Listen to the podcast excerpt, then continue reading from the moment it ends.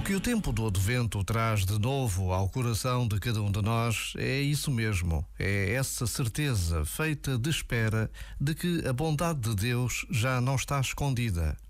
Deus manifestou-se em carne e osso, mostrou o seu rosto.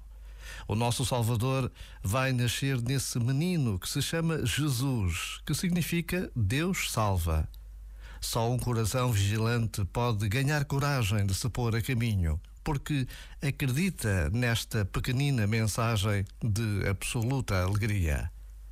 Já agora, vale a pena pensar nisto. Este momento está disponível em podcast no site e na app.